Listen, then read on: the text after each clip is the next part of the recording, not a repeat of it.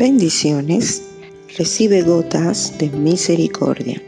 La de hoy se encuentra en el libro de los Salmos capítulo 16 versículo 7. Dice, yo te bendigo por los consejos que me das.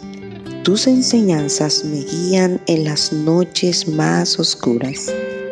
El salmista hace una declaración cargada de agradecimiento, en la cual nos revela dónde estuvo el soporte y la base de sus éxitos personales y colectivos. El consejo divino siempre será un deleite porque genera paz, tranquilidad y confianza, acompañada de una seguridad absoluta de que no habrá fracaso en la dirección que Dios nos da.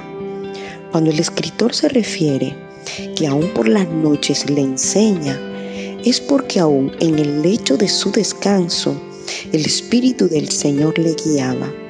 Pero yendo más lejos en el fondo o el trasfondo de la vida de David, entenderíamos que sus noches más oscuras pudieron estar acompañadas de grandes conflictos y preocupaciones, de complejos dilemas, noches tristes y de soledad. Pero aún en medio de esas noches, el salmista disfrutaba del consejo y el acompañamiento divino, pero sobre todo de la más fiel guianza de Dios a su vida. Por esta razón, si hoy cargas confusión y atraviesas noches complejas, recuerda que el consejo de Dios está disponible para ti. Solicítalo. Él está dispuesto a atenderte.